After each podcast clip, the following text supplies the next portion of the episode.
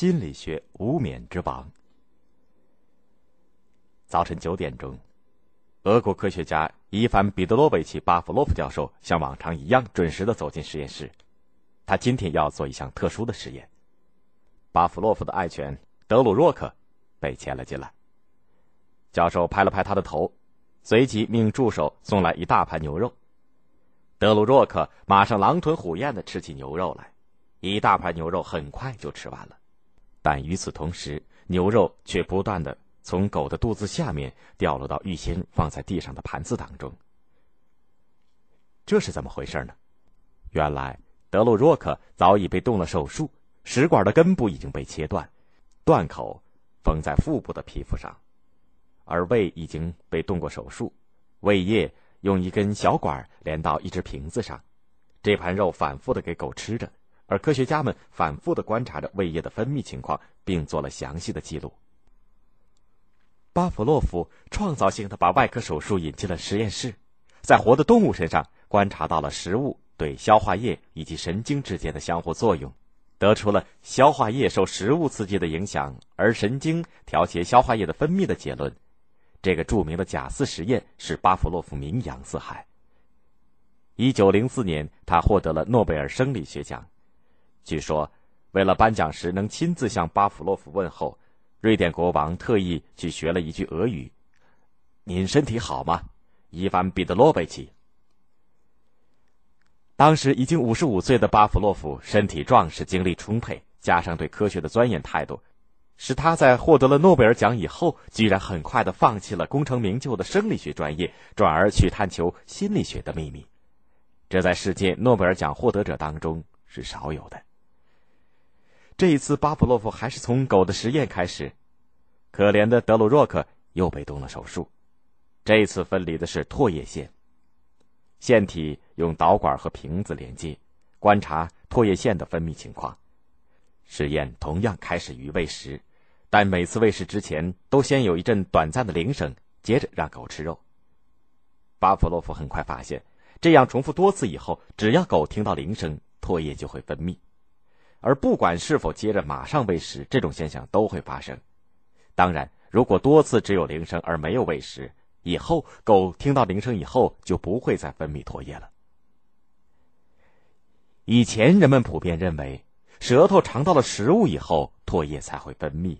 而现在，为什么只听到铃声，狗也会分泌唾液呢？这说明，除了食物以外，其他和食物紧密联系的物理刺激也能够引起唾液腺的分泌。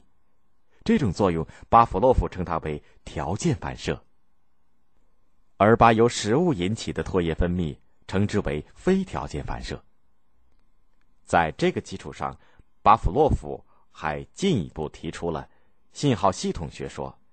为现代实验心理学和行为主义心理学打下了基础，他对心理学的贡献是如此之大，以至于今天我们提到巴甫洛夫，首先以为他是心理学家。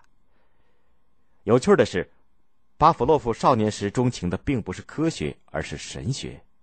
巴甫洛夫的父亲是一位教师，巴甫洛夫从小就经常看到父亲举行给新生儿童的洗礼或者为死者超度的宗教仪式，他的父亲。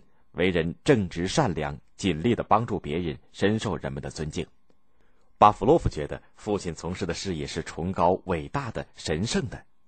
他跟着父亲去为一位濒死的妇女做临终祈祷的宗教仪式。那位妇女患的是消化系统的疾病。巴甫洛夫永远也忘不了那位妇女渴望生命的眼神。巴甫洛夫问父亲：“爸爸，你救不了她的生命吗？”孩子，我救不了他的生命，但愿我能拯救他的灵魂。”父亲回答说。年幼的巴甫洛夫那个时候不明白，生命都不存在了，拯救灵魂还有什么意义呢？巴甫洛夫走上了学习神学之路，而且学习的还不错。然而，年幼时见到的那位妇女的眼神一直在困惑着他，在神学院。巴甫洛夫接触到不少宣扬现代科学的书籍。一天，他在《现代人》杂志上读到了这样一句话：“人类有一种邪恶，那就是愚昧。对于这种邪恶，只有一种疗法——科学。”巴甫洛夫陷入了深深的思考当中，终于他放弃了学了多年的神学，走上了研究科学的道路。巴甫洛夫的个人生活充满了坎坷，但他始终保持着乐观豁达的个性。人们形容他像一团火。他讲课的时候很少坐在椅子上，总是站着，手舞足蹈的比划着，好像随时要扑向他们的学生似的。他每天准时走进实验室，做完一个实验以后，又像一阵风似的扑向另一个实验室。巴甫洛夫在学术上十分严谨，生活当中。却穿着随和，不拘小节。当人们尊敬的称他为阁下时，他会立即风趣的说：“叫我的名字吧，要不叫教授也行。你说的那个什么阁下，是我们那里一条狗的绰号呢。”他经历了俄国几次革命，第一次世界大战和十月革命风云变幻、动荡不定的岁月。